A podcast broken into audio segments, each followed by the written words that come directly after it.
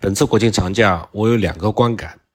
第一个是淄博烧烤、贵州春超，这个就是中国的口红效应；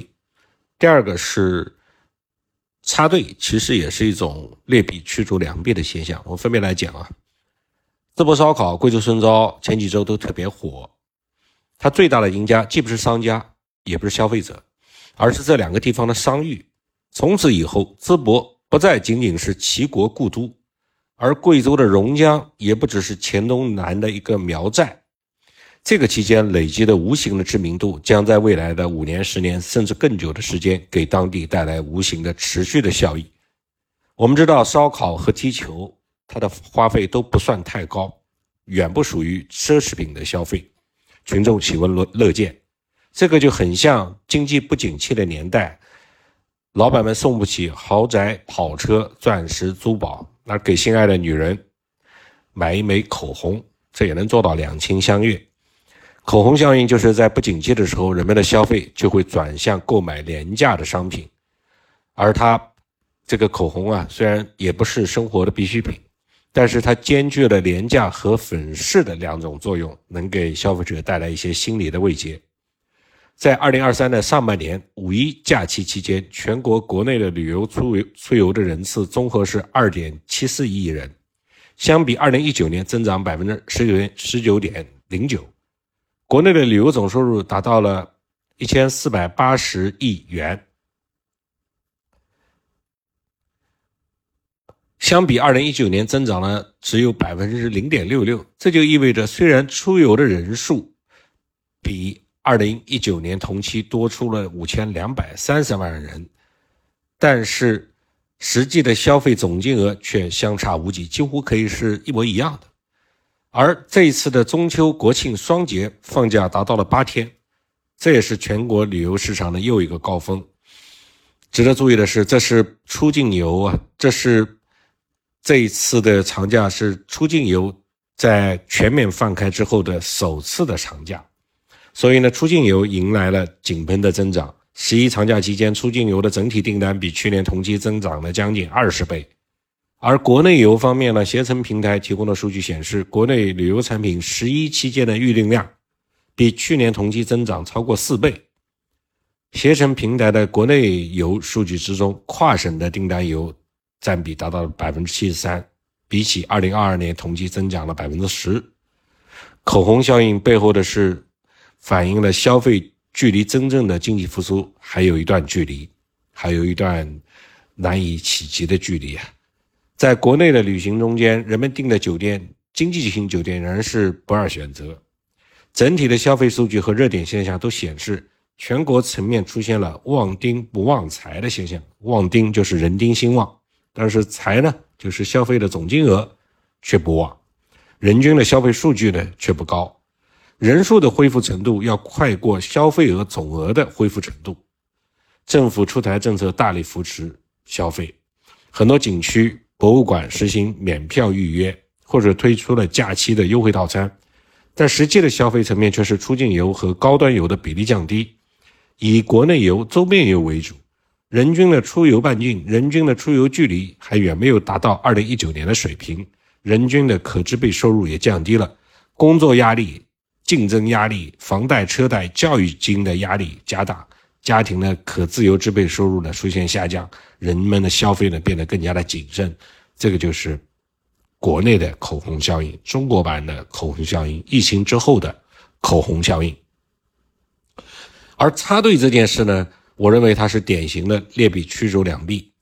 这是指一个国家同时流动两种价值不同的，但是法定比价。相对来说持续不变的一个货币的时候啊，两种货币的时候，实际价值高的货币，或者是有实体贵金属铸成的银币、银子、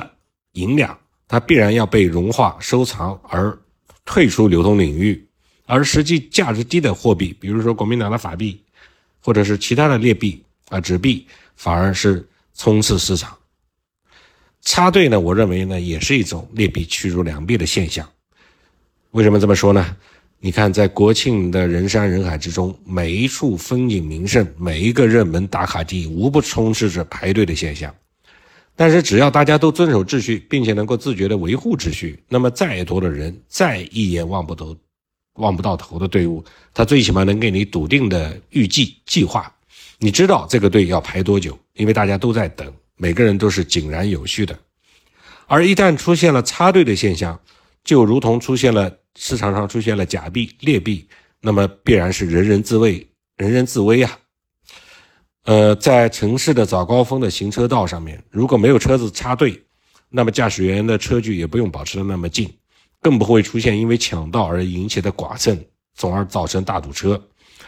而一旦有驾驶员插队，他挤到你的面前，导致原本你一个灯就能过的路口要多等两三个甚至更多的灯次，你的上班也因此迟到，甚至被扣罚工资。那么大家都插队，人人插队。这个就会成为常态，车子的队伍的是又密又挤。另外呢，我还很讨厌的是，很多人无论在什么情况下排队，他都爱贴着你啊。这个是我一点题外的感受啊，顺便讲一讲。我不知道为什么，无论是在高铁的检票口、飞机的登机处、索道缆车的候车处，或者是排队，甚至是排队做核酸，有些人都爱紧贴着前面一个人，贴到把热气哈到你后脖梗子为止。还不时的推一推，一点一点的推着你往前走。那么回到我们要讲的劣币驱逐良币，既然劣币能够驱逐良币，那么走捷径、造假货、托人情、搞关系、运动员用兴奋剂、官员以权谋私、贪污舞弊、行贿受贿，那肯定也能在不那么有远见、不那么有智慧的人群里边生生根发芽、落地生根、发扬光大啊！引号的发扬光大，很多的现象也与此类似，比如说。快餐食品、重口味食品、低俗文化、情色的小视频，通常也能更快的获得流量，甚至很快的就赚到大钱。劣币驱逐于良币的劣币驱逐良币的根本原因，其实并不只是觉悟的高低，而是信息的不对称。这个可能大家一下子不能理解，且听且听我慢慢道来吧。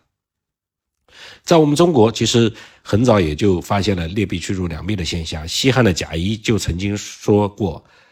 这个奸钱日繁，正钱日亡。”这样的事实，奸钱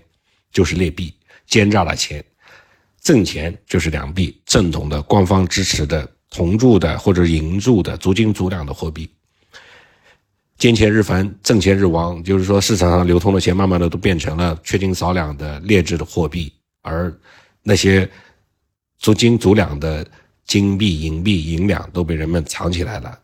解决这个问题的招数可以是直接的这个治标啊，头痛医头，脚痛医脚。比如说严惩重罚来震慑劣币制造者。但我们知道，通常是道高一尺，魔高一丈。杀毒软件永远更新不过病毒，而抗生素也好，感冒药也好，永远跟不上流感疫这个疫苗也好也。跟不上流感啊、新冠啊这种病毒变异的速度。我上面举了那么多反例，走捷径、造假货、托人情、搞关系，以及我最开头讲到的插队，怎么样赌呢？要么我们就会发现手段不够，要么我们就感觉到成本太高，性价比不合适。我们就想，如果人人的觉悟都能提高到一个统一的层次，每个人都意识到自己的行为只是利在当下，弊却在千秋，损害的是。长久的利益，而只是图一时之快，这样的事儿我不应该干，那是不是就有可能避免良币被驱逐，而良币反而能够驱逐劣币呢？理论上是这样。比如说，在一个假设有一个完全公开透明的市场，实际上是完全公开透明是不可能的。在这样的市场是可以做到良币驱逐劣币的。比如说，一个完全自由、公开透明的外汇市场，也没有任何的法律强制干预这个市场，在各种货币之间。没有一定的法定比价存在，而这些货币呢，也各自的成色，也因各自的成色不同，所以它们的价值各不相同。那些走势坚坚挺、足斤足两的、含金量比较高的货币，肯定会被认为是硬通货，即良币；而那些缺斤少两的、制作粗糙的货币呢，肯定会走势疲软，没有人愿意接受，被认为是软通货，也就是劣币。那么国际贸易当中，人们当然愿意接受硬通货，接受良币了，